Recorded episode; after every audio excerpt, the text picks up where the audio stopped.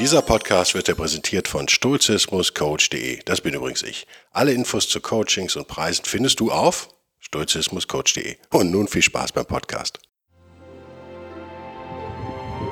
Der wilde Stoiker. Moderner Stoizismus für ein gutes Leben.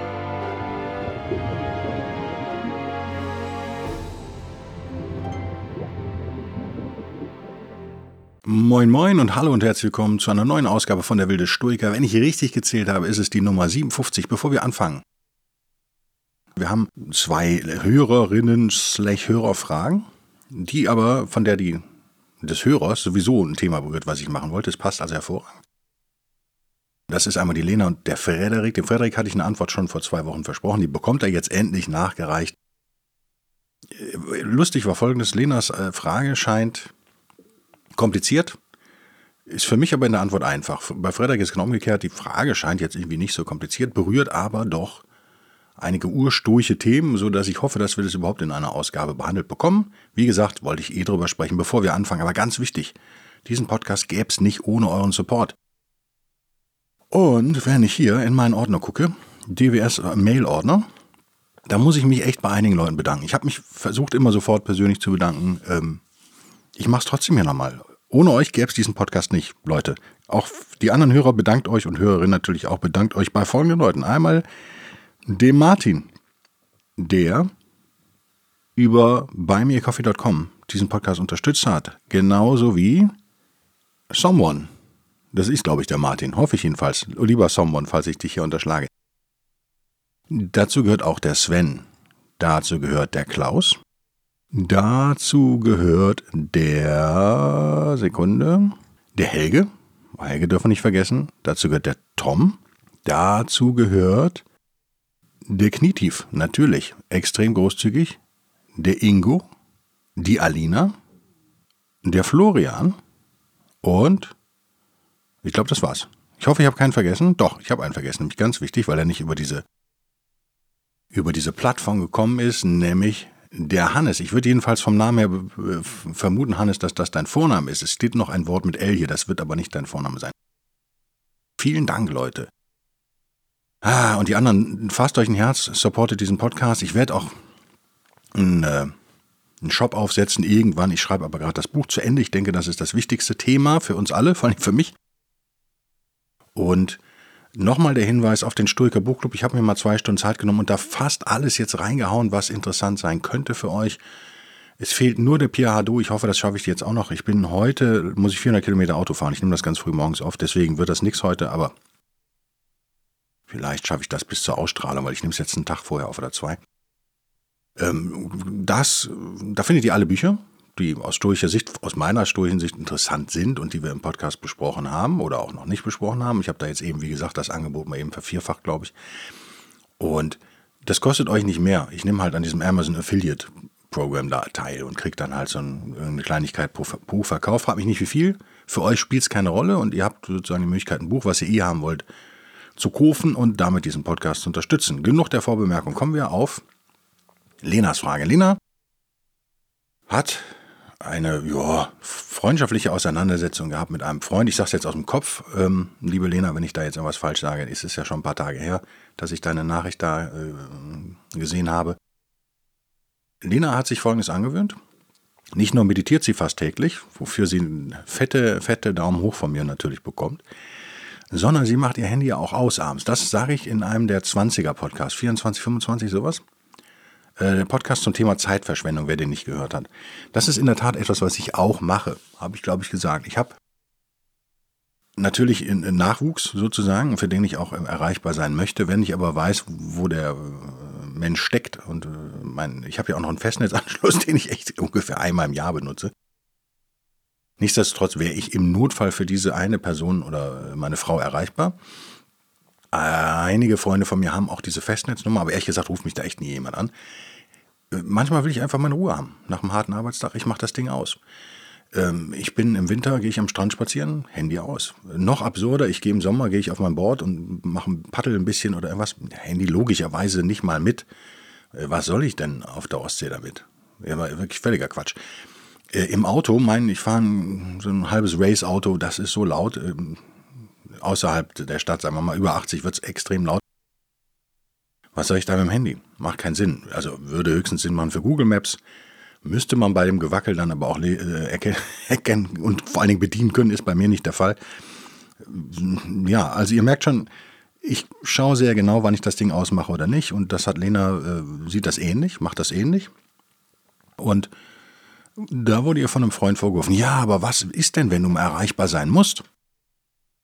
Ja, was ist denn dann? Ja, dann ist sie nicht erreichbar. Oder hat sie ein Festnetz? Wir wissen es nicht. Aber äh, Lena hat, soweit ich das verstanden habe, ist sie nicht verheiratet, hat keine Kinder bislang.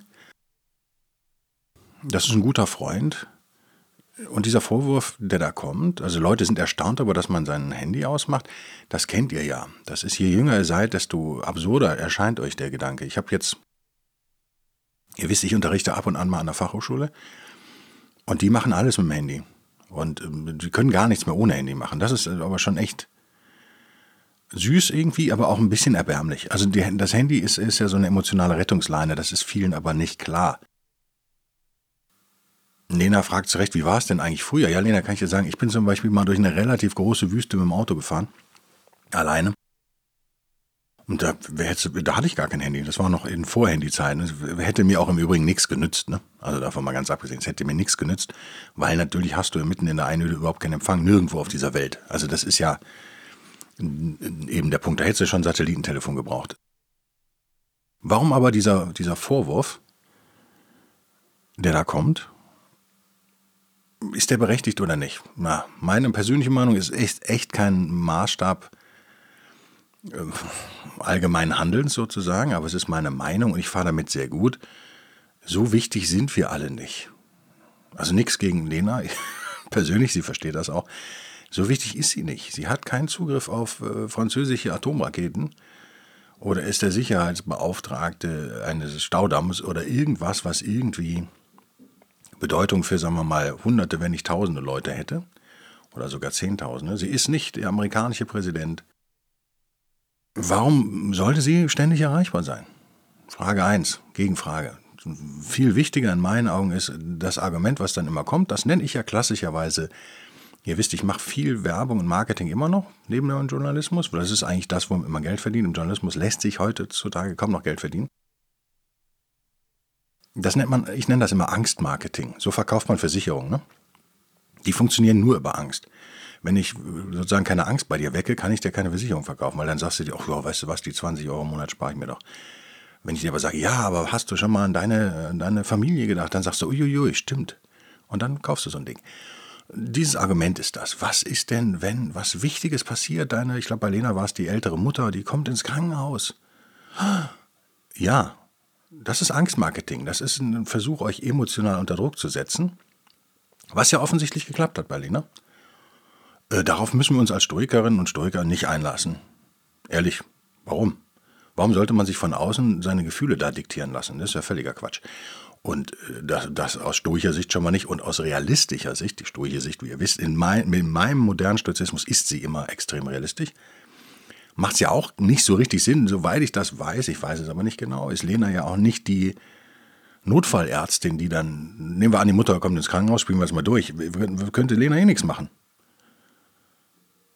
Die Idee ist doch immer nur, dass man möglichst schnell dann bei den Angehörigen ist, was ich nachvollziehen kann, aber wenn es wirklich ernst ist und Leute sterben, wollen wir jetzt nicht hoffen, aber Leute sterben jeden Tag, dann die sterben alleine. Das muss euch auch mal klar sein. Ihr sterbt alleine. Es spielt im Prinzip, in meinen Augen spielt es nicht keine große Rolle, ob da noch irgendwer rumsitzt oder nicht. Heutzutage leidet ja auch eigentlich kaum noch jemand. In der modernen westlichen Welt wird man zugedrogt, so, sozusagen. Äh, die Palliativmedizin ist da, macht ja auch Fortschritte und hat riesige Fortschritte gemacht. Das spielt, glaube ich, in der Tat keine Rolle. Ähm, das ist sogar beim eigenen Nachwuchs ja nicht viel anders. Wenn, wenn ihr jetzt zwei Stunden entfernt seid, wie gesagt, ich muss heute 400 Kilometer Auto fahren, Insgesamt werde heute spät Abend wieder da sein. Hoffentlich, es schneit, es ist irgendwie glatt, es ist nicht, lust, es ist nicht so richtig lustig. Ähm, ich werde entsprechend langsam und vorsichtig fahren. Aber wenn mein Nachwuchs sich da jetzt einen Arm bricht, was soll ich denn da machen? Ernsthaft? Soll ich mich dafür jetzt gefährden im Auto? Soll ich mich emotional auffühlen? Muss ich 800 äh, Anrufe, die dann ja mit Sicherheit kämen, muss ich die anrufen? Oder äh, äh, vertraue ich meinem Nachwuchs da, dass er emotional stark genug ist, das auch mal zwei Stunden ohne Papa auszuhalten. Ja, ich würde letzterem vertrauen tatsächlich. Ich verstehe natürlich, dass wir emotional unter Druck sind, aber es wird immer von den, von den Gegnern des Handy aushalten, es wird immer, merkt ihr schon, die dickste Knarre aus dem Schrank geholt. Das ist so, mittlerweile ist die Handysucht hier so, ja, es ist ja eine Sucht. Anders kann man es nicht sagen. Und nochmal mein, mein entscheidender Punkt vielleicht, damit höre ich auf, ich wollte es jetzt nicht in aller epischen Breite besprechen, aber ihr wisst, worauf ich hinaus will. Ich wollte es in zehn Minuten halten, haben wir auch, glaube ich, fast geschafft. Entscheidender Punkt ist auch so ein bisschen, das Handy müsst ihr mal als emotionale Rettungsleine verstehen. Macht das Handy Sinn? Ist es praktisch? Ja. Zwei Gründe sprechen für mich absolut dagegen, ständig erreichbar zu sein oder noch schlimmer, ständig auf sein Handy zu starren. Das erste ist, ich habe einen kreativen Beruf. Ich muss mir Artikelthemen ausdenken, ich muss Podcasts aufnehmen, da muss ich Themen mir ausdenken, ich muss für Mittelstandskunden Prospekte und Webseiten und hast du nicht was texten. Ich muss mir äh, für andere Leute ein, äh, ein Drehbuch einfallen lassen für ein kleines Werbevideo und so weiter und so fort. Ich brauche also Ideen. Das ist mein Geschäft, sind, ist nicht nur Handwerk, solides Handwerk, ich kann es halt auch dann schreiben. Das ist natürlich auch eine Frage der Übung. Viele sagen immer Talent, ich wehre mich gegen den Begriff des Talents. So ein bisschen, weil jemand, der jetzt, nehmen wir an, ich hätte Talent, meine Frau behauptet immer, du hattest ja schon immer Talent, ja, mag sein.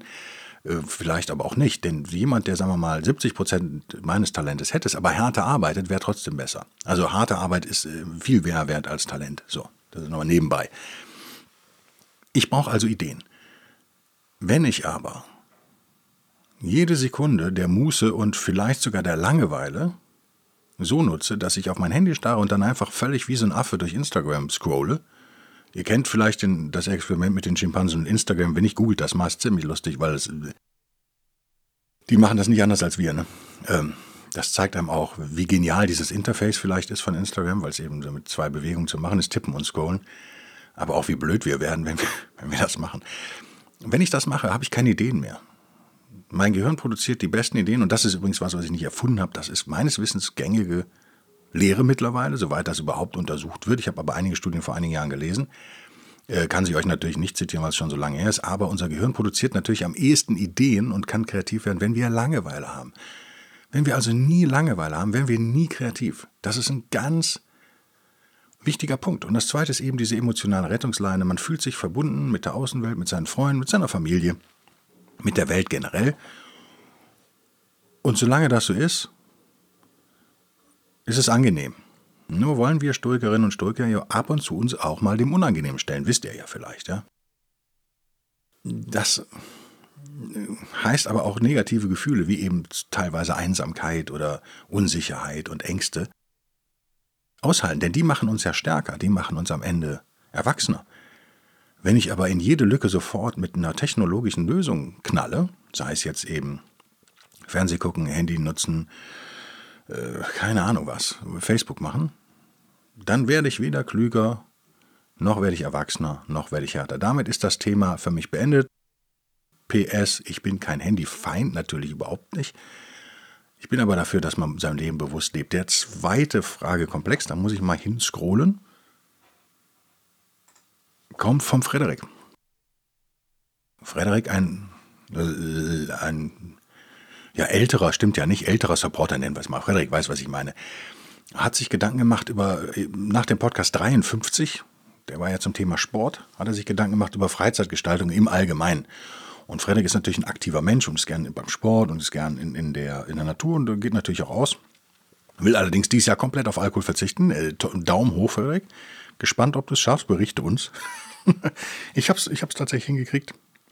Ähm, ist auch eine Frage, der familiären Situation, würde ich sagen. Wenn du also in einer festen Beziehung bist und noch Nachwuchs hast oder so, stellt sich das Problem vielleicht nicht mehr ganz so, als wenn du jetzt äh, durch die Clubs ziehst jedes Wochenende. Das ist ja auch Logo. Dann schreibt er, ich bin aber auch gern, ganz gerne mal vom, vom TV und, und vor der Konsole. Und er denkt darüber nach, was ja super ist. Und kommt dann bei, ja, er nennt das Belohnungsprinzip.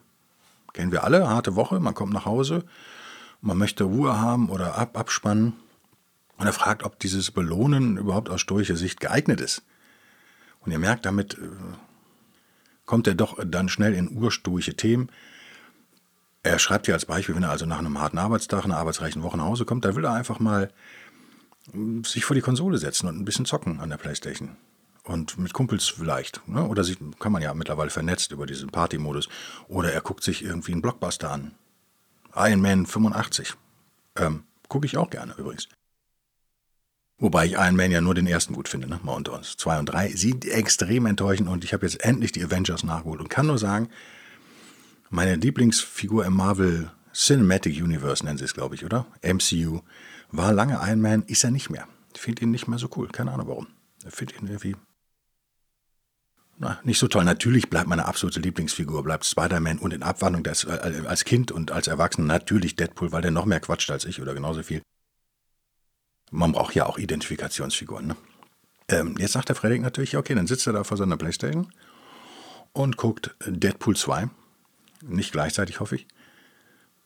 Dann weiß er natürlich, dass er damit die Welt nicht zu einem besseren Ort macht. Auf der einen Seite, ich sage das ja immer, dass das so eine, ein bisschen so eine sturche Aufgabe ist von uns. Aber er sagt, natürlich funktioniert das gut. Er kann den Abend damit echt gut weit, äh, gut ausklingen lassen. Und er vergleicht das ein bisschen mit dem römischen Brot und Spiel. Auch das passt hervorragend zum Stoizismus natürlich. Und sagt, das ist ja jetzt nur sozusagen die äh, moderne Form davon. Er findet das okay, solange man nicht den Blick für das Wesentliche verliert. Und dann schreibt er, muss jetzt nach unten scrollen, er schreibt, naja, für ihn ist es halt eben, so ein Dokus guckt er gerne oder er spielt gerne oder er liest mal ein Buch. Und für andere ist es abendliche, abendliche Musik oder ein Podcast oder eben das Schlemmen von Schokolade. Ich glaube, das ist ein kleiner Seitenhieb auf mich, Frederik. Das ist gut. Haut mich ruhig. Ich will abnehmen. Ich habe jetzt übrigens zwei Wochen gar keine Schokolade gegessen. Es geht also. Gestern nur schwach geworden, weil meine Frau für ihren Bruder, glaube ich, einen Schokokuchen gemacht hat. Die Reste durften wir dann hier vertilgen, sozusagen. Also, die Frage von Frederik ist ganz einfach: Dürfen wir uns also mit solchen Belohnungsprinzipien so ein bisschen ein Stück weit Unterhaltung erlauben oder müssen wir ganz stoisch, schreibt er, ich zitiere wörtlich, oder ganz stoisch auf das Belohnungsprinzip verzichten? Und Bonusfrage, was ist bei dir, also mir, Guido, bei meinen Freizeitunternehmen wichtig und worauf achtest du? Es wäre cool, wenn du das mal machen würdest, im Podcast aufnehmen würdest. Mache ich, lieber Frederik. Ich finde es witzig, weil du hier in meinen Augen im modernen Stoizismus, so wie ich ihn hier bei der Wilde Stoiker predige sozusagen, so tust, als dürften wir uns nicht belohnen. Das ist ein Missverständnis, was ähnlich wie das ist von Patricia, würde ich mal behaupten, mit den Leidenschaften. Lass mich ausholen, ein bisschen. Ihr wisst, wir reden immer über die jüngere Stoa, also die Römer. Die in, in englischen Fachbüchern, ich habe jetzt gerade ans gelesen, wird sie immer als ältere Stoa bezeichnet. Macht nicht wahnsinnig, wenn die einen jüngere und die andere älter sagen. Beides ist natürlich richtig. Wenn man von Zenon ausguckt, ist natürlich Marcus Aurelius äh, alt, äh, weiter näher bei uns eben, aber und deswegen auch der Jüngere. Lass uns die einfach die, die römische Stoa nennen. Ich glaube, dann kommen wir klar. Das sind die Jungs, über die wir am meisten sprechen. Musonius Rufus, Epictetus, äh, Marcus Aurelius, Seneca. Eigentlich aber nur die drei, oder Rufus, der wird da kaum besprochen. Gibt auch nicht viel. Gibt, glaube ich, nur eine Sache, die er überhaupt überliefert hat. Der steht bei mir noch auf der To-Do-Liste. Die drei großen, da reden wir drüber. Aus, aus, griechischer Zeit, wo natürlich die Grundlagen der, der Stoa erarbeitet wurden, wo das Wichtigste überhaupt geleistet wurde, nämlich hauptsächlich von mein, einer meiner Lieblingsstücke von Chrysipp, wie er auf Deutsch genannt wird. Klingt schrecklich, deswegen nenne ich ihn Chrysippus, auch wenn es die latinisierte Form ist. Ihr könnt ihn auch Chrysippos nennen, das wäre dann griechischer. Wir haben da nicht viel überliefert. Was wir wissen über Stoizismus aus dieser frühen Phase, kommt nicht selten von Kritikern. Die meisten waren sogar ausgesprochene Gegner von Stoizismus. Es gibt natürlich auch extrem kluge Menschen wie Cicero. Ihr wisst, er hat was geschrieben über die Widersprüche des Stoizismus. Das ist durchaus wohlwollend, aber gemeint. Im Großen und Ganzen ist aber vieles, was wir über Stoizismus wissen, negativ eingefärbt. Das müsst ihr euch immer wieder bewusst machen. Das meiste, was wir so hören, ist negativ. Frage, wir springen ins, ins Heute, in, in die Jetztzeit. Ist das heute eigentlich anders? Jein, wenn man sich die äh, Silicon Valley Self-Help, Improvement, äh, Life-Hack-Gurus anguckt, Tim Ferriss, Ryan Holiday und wie sie alle heißen, die sind sicherlich hm, Stoizismus positiv gegenüber eingestellt. Das ist klar. Ich habe aber erst letzte Woche, ich habe eine ziemliche Allergie, wie ihr hört, wenn ich ab und zu mal stöhne. Ich versuche das rauszuschneiden. Das heißt, das ist übrigens auch nochmal, wer es unterstützen will, ähm, das ist echt Arbeit, das rausschneiden, kann ich euch sagen. Dauert noch länger als den Podcast selber aufnehmen und hören. die hat dann zum Beispiel sowas geschrieben, sind alle Stoiker Masochisten. Ich werde, ich habe da ein eigenes Kapitel im Buch jetzt gestern geschrieben schon. Nein, Stoiker sind keine Masochisten. Äh, zusammen mit anderen Kapiteln wie warum Stoizismus nicht politisch korrekt ist und so weiter und so fort. Die Masse der Berichte über Stoizismus, die ich die letzten Jahre gelesen habe, oder mindestens die Hälfte, zumindest im englischsprachigen Raum, war negativ. Und das jetzt kommt von Frauen geschrieben. Also ich würde echt behaupten, 90 Prozent der negativen Artikel über Stoizismus sind von Frauen geschrieben. Auch dazu gibt es ein Kapitel im neuen Buch, Ist Stoizismus männlich? Spoiler Alert für euch, liebe Hörer und Hörerinnen. Nein, natürlich funktioniert Stoizismus bei Frauen genauso gut. Und ich habe ja total viele Hörerinnen und Supporterinnen. Nochmal auch echt explizit an die Damen, ein dicker Dank, weil das hat mich echt überrascht.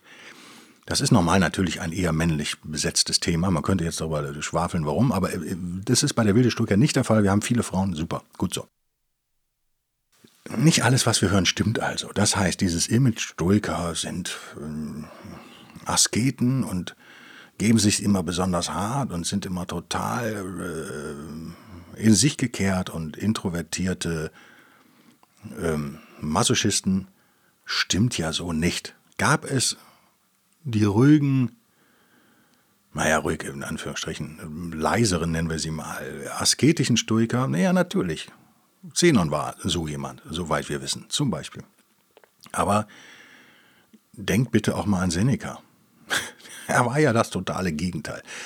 Ein Mann voller Leidenschaften, ein hin und hergerissener Mensch. Gestern erst vor zwei Tagen sagte mir ein Freund aus, aus Bayern, er sagte, naja, der war ja nur überhaupt nicht durch. Also er hat sich da vor Jahrzehnten mal mit beschäftigt, er weiß es jetzt alles nicht mehr so. Worauf ich auch widersprechen würde, wir Menschen sind halt alle nicht alle gleich. Seneca ist sicherlich jemand, der ja eine strittige Figur ist, aber den ich deswegen so liebe, weil er so menschlich ist, weil er mit sich selbst kämpft, mit, seinen, mit seinem Hin- und Hergerissensein kämpft. Und Seneca hat genau dieses Thema, was Frederik hier anspricht, extrem äh, intensiv beackert, lieber Frederik. Also bei Seneca wirst du definitiv fündig werden. Also eher als bei, bei den anderen. Epiktetus, ja ehemaliger Sklave, auch so ein harter Knochen. Seneca, reich geboren, Ritterfamilie in Cordoba, also heutige Spanien, in Rom ausgebildet, äh, mega reich geworden unter Nero, bis er dann zum Selbstmord gezwungen, gezwungen wurde. Hat äh, sieben Jahre im Exil, glaube ich, verbracht auf Korsika, round, ungefähr sieben Jahre, sechseinhalb, siebeneinhalb, ich weiß es nicht mehr. Hat dann gleichzeitig König um Gnade angepflegt und äh, im selben Moment nach deren Tod sofort über die gelästert und gleichzeitig die Trostschrift geschrieben. Auch dazu schreibe ich was im Buch. Eine hin und her gerissene Figur. Sollten wir uns den trotzdem als Vorbild nehmen? Nicht in allen Dingen. Aber wo bitte steht geschrieben, dass wir keinen Spaß haben dürfen als Stoiker? Das ist völliger Quatsch. Ich würde ja behaupten, wir haben mehr Spaß als andere. So, jetzt wird es theoretisch und wir gehen rein in die stoische Theorie sozusagen. Und da müssen wir einfach unterscheiden. Ihr kennt's, wir müssen reden über Leidenschaften, haben wir letzte Woche geredet. Wir müssen reden über die Dinge außerhalb unserer Kontrolle, die Äußerlichkeiten, Externalitäten oder wie ich es auch gerne nenne, Indifferenten. Keine Ahnung, ob es das richtige Fachwort ist. Ich nenne es im Buch so, ich werde es aber bevor es rauskommt, in einigen Wochen, hoffe ich, als E-Book zumindest dann, ähm, nochmal intensiv googeln, ob es nicht ein besseres Wort gibt. Ich nenne es, ihr wisst, was ich meine. Es sind Dinge, die im Prinzip unbedeutend sind. Dazu könnte man natürlich die PlayStation und den neuen Spider-Man-Film rechnen. Es ist im Prinzip unbedeutend und liegt auch so ein bisschen außerhalb unserer Kontrolle. Wir können natürlich ja, wir können kontrollieren, ob wir uns das reinziehen oder nicht. Und Jetzt passiert Folgendes. Viele Neuansteiger im Stoizismus denken dann auch, ah, also sie verstehen das Prinzip der Kontrolle, die Dichotomie der Kontrolle und sagen, okay, da muss ich mich überhaupt nicht mehr um das ganze Zeug kümmern und dann wird das ist erstmal eine große Erleichterung emotional und dann kommt dieser negative Moment, wo man sagt, ja, aber ähm, darf ich das denn überhaupt noch? Also darf ich mich darum kümmern? Darf ich das genießen? Und da würde ich jetzt ganz stoisch über den Begriff der Tugend argumentieren wollen. Friedrich hat es hier schon angedeutet, indem er das Brot und Spiele nennt. Das ist äh, ironisch gemeint von ihm, aber natürlich ein Stück weit abwertend. Und er hat auch, äh, was hat er geschrieben? Er macht die Welt nicht zum besseren Ort, wenn er Playstation spielt. Gute, das ist eine ethische Frage, das ist eine Tugend, eine Frage nach der Tugendhaftigkeit in der Tat. Eine der zentralen Thesen im Stoizismus, kennt ihr, sage ich öfter mal, ist natürlich, dass die Tugend alleine schon ausreicht, um glücklich zu werden und die Welt zu verbessern, was für mich ein und das Gleiche ist. und die vier äh, stoischen Kardinaltugenden, über die schreibe ich auch ein Kapitel im Buch, keine Angst. Sozusagen in meinen Augen auch tatsächlich, da bin ich echt oldschool, sozusagen ganz Jahrtausender Jahre alt von meinem Standpunkt her, sich daraus ableiten, was uns Menschen, die ja im stoischen Glauben eben zum, zur Ratio, zur Vernunft befähigt sind, wir alle, sind es im Prinzip, es ist natürlich gut zu sein, es ist natürlich tugendhaft zu sein, es ist der Wille der Götter und kosmische Bestimmung gleichzeitig, um mal ganz den großen Hammer jetzt aus der Schublade zu kramen. Nur wer sich tugendhaft verhält, verhält sich eigentlich natürlich. Das kann man jetzt im Detail aufdrüsen, werde ich im Buch auch machen. Für heute müsst ihr das als These, als sturche Urthese sozusagen einfach mal akzeptieren. Das hat nämlich auch einen Riesenvorteil für uns. Nämlich, dass wir uns jetzt nur noch fragen müssen, ist das, was ich da mache, eigentlich tugendhaft? Oder ist es es nicht? Also ist es gut im sturchen Sinne oder ist es schlecht? Natürlich müssten wir definieren, was gut und schlecht heißt. Ähm, machen wir es uns einfach. Ich drösel das dann schriftlich natürlich auch nochmal auf. Gut wäre alles das, was eben maximaler Tugend da sozusagen entspricht. Was natürlich ist. Das, was in einem vorbestimmten deterministischen sturchen Universum sowieso eigentlich der Weg ist, der, der da für uns gewählt wurde. Das ist die Entscheidung, die wir sozusagen treffen müssen. Wir fragen uns das, ist das jetzt gut oder schlecht? Oder ist es egal? Das sind ja so die drei Möglichkeiten, die es da gibt. Wenn ich jetzt also das ganz banal auf die PlayStation-Situation anwende, und da hat jemand gearbeitet und hoffentlich ja auch einen guten Job gemacht, abends kommt nach Hause und spielt eine Runde PlayStation oder guckt einen Blockbuster aus dem Marvel-Universum, zum Beispiel. Ist das jetzt gut oder schlecht? Oder ist es neutral?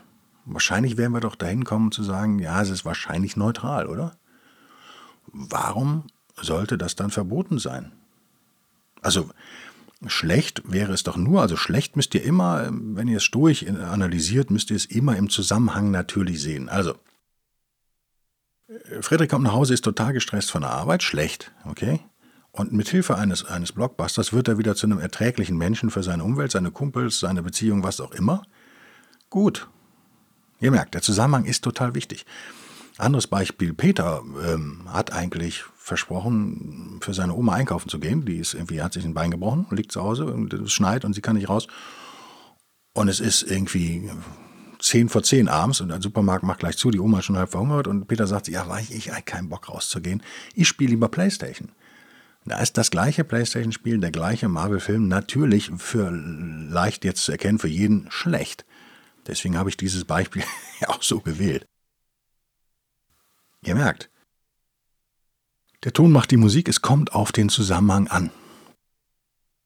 Als Stoiker ist Folgendes vielleicht wichtig. Vielleicht das Wichtigste und auch als Stoikerin.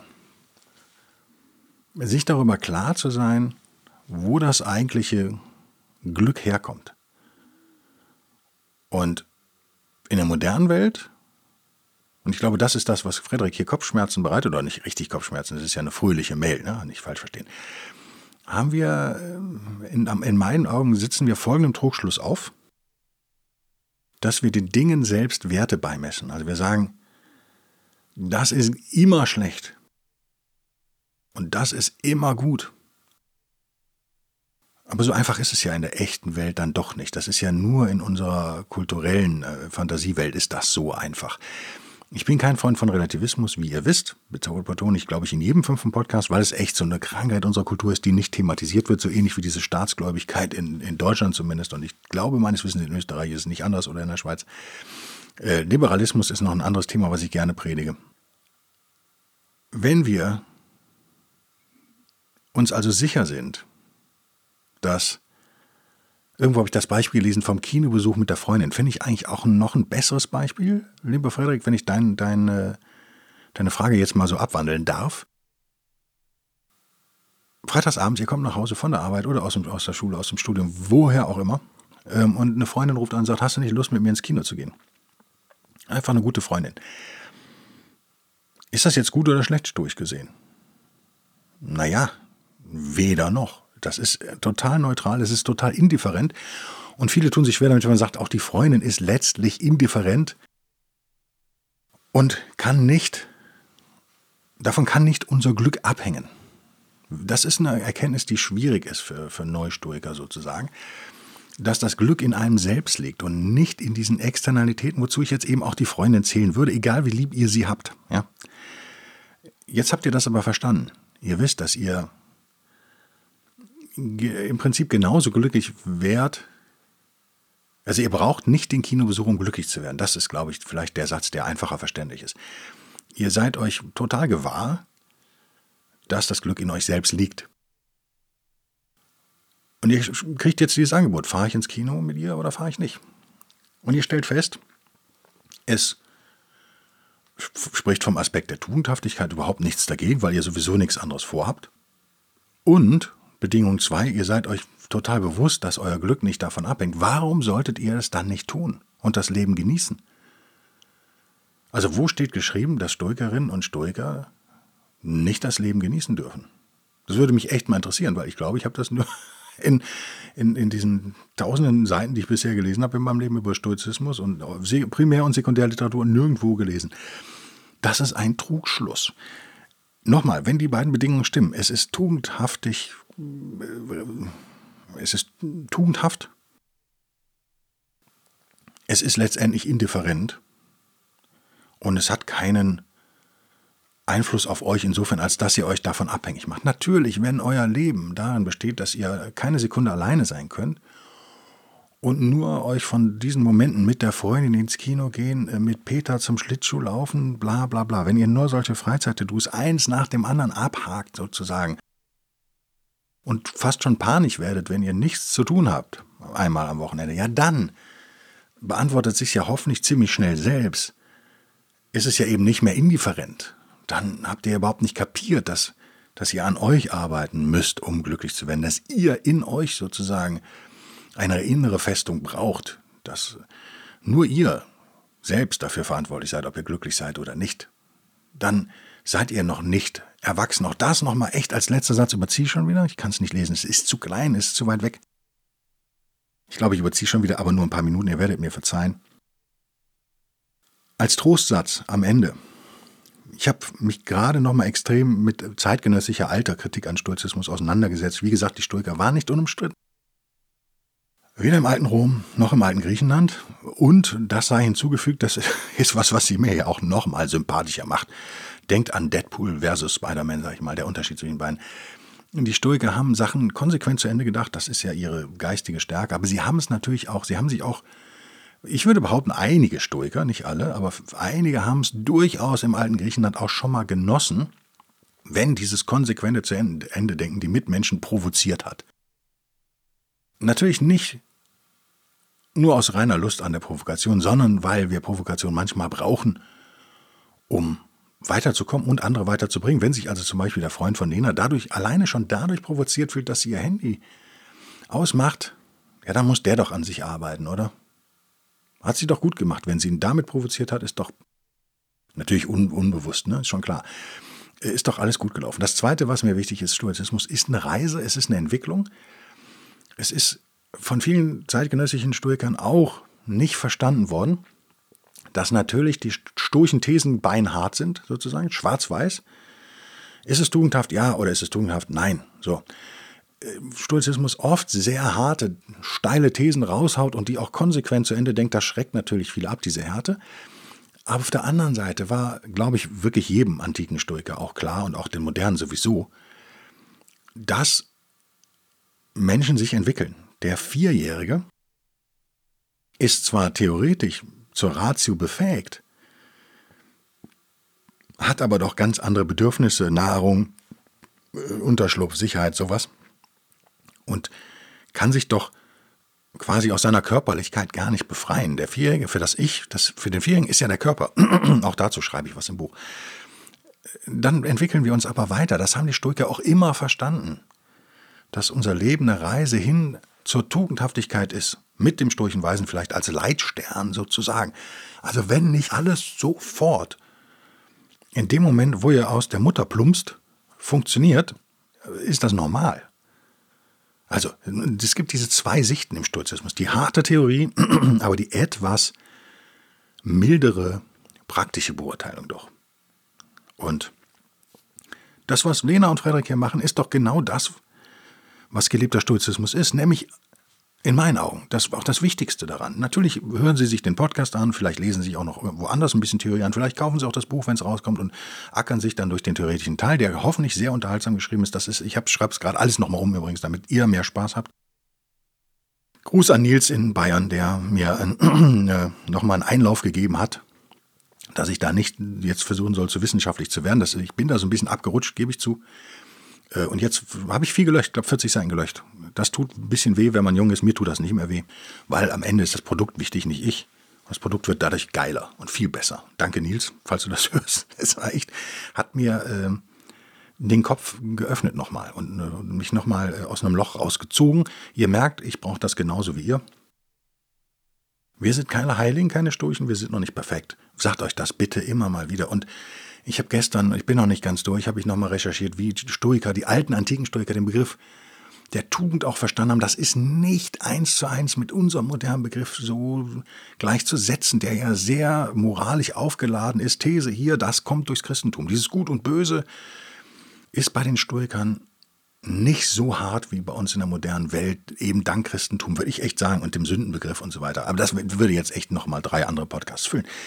Wow, ich hoffe, ich habe jetzt hier am frühen Morgen das ganz gut hingekriegt. Ich wollte das machen, wenn ich noch frisch bin im Kopf, bin gerade aufgestanden, habe gerade meinen Kaffee ausgetrunken, habe dann schon Aufnahmegerät äh, angeschmissen. Ich hoffe, dass das funktioniert hat, liebe Lene. Lieber Frederik, äh, euch anderen bitte supportet den Podcast, wenn er euch gefällt, einmalig über buymeacoffee.com oder mehr, mehr, wie sagt man, fortlaufend über patreon.com ist alles verlinkt auf der wilde besucht diese Webseite ruhig mal. Ich versuche da öfter was zu tun. Und ganz wichtig, der Buchclub ist jetzt ähm, deutlich erweitert. Und äh, ich habe gesehen, es gab jetzt, das habe ich auch direkt verlinkt, so, eine, so einen Gesamtschuber zum Beispiel von allen Büchern von Wine Holiday. Ich persönlich habe nur eins gelesen. Ich komme mit diesem amerikanischen modernen Stil nicht so klar. Habe ich glaube ich schon mal gesagt, Mark Manson, Wine Holiday. Ich bin da nicht so an Geschichten interessiert. Ich verstehe aber, dass der Leser das gut findet. Meine Frau zum Beispiel findet das super, glaube ich. Für mich ist das nichts, wenn, wenn ich irgendwas will und dann wird erstmal eine Geschichte erzählt von irgendeiner alten Oma im Irak, die dann damals bla bla bla bla bla. Ist aber auch eine Frage, wie ihr für so Stories empfänglich seid oder nicht. Deswegen habe ich das nicht alles gelesen. Ähm, natürlich ist aber Holiday total empfehlenswert. Das ist ja keine Frage. Natürlich hat der Mann Ahnung. Auch das ist überhaupt keine Frage. Ihr müsstet mal gucken, ich habe das nicht mehr geschafft gestern beim Programmieren, ob das nicht sogar deutlich günstiger ist, wenn ihr sozusagen die drei dann auf einmal kauft. Die sind in so einem Schuber. Ich habe es nur gesehen, wollte es unbedingt reinstellen, weil ich das, glaube ich, für ein ganz gutes Angebot halte. Gibt es auf Deutsch und Englisch. Gibt noch viele andere Sachen. Piado fehlt noch. Den habe ich persönlich auch noch nicht gelesen. Wie gesagt, Franzose. Mein Französisch ist nicht so richtig prickelnd. Wir haben ja einige Schweizer hier. Vielleicht haben die den Original gelesen oder wollen den Original lesen. Der ist sicherlich empfehlenswert. Ich werde mir die englische Ausgabe reinziehen. Ähm, dann, was gibt es noch an News? Es gibt noch das muss ich noch verlinken, Freund von Melisgard. Es gibt eine neue Übersetzung von äh, Marcus Aurelius Meditations auf Deutsch. Von einer sehr äh, beliebten englischen Übersetzung. Ja, da muss, muss ich aber reinschauen. Ich weiß nicht, ob ich das empfehlen kann oder nicht. Ich denke, das kann so schlecht nicht sein. Auch da werde ich euch am Laufen halten. Ich freue mich über euer Zuhören. Ich freue mich über euren Support. Ich freue mich über eure Messages, eure Nachrichten. Und freue mich über eure Freude. Bis nächste Woche. Tschüss.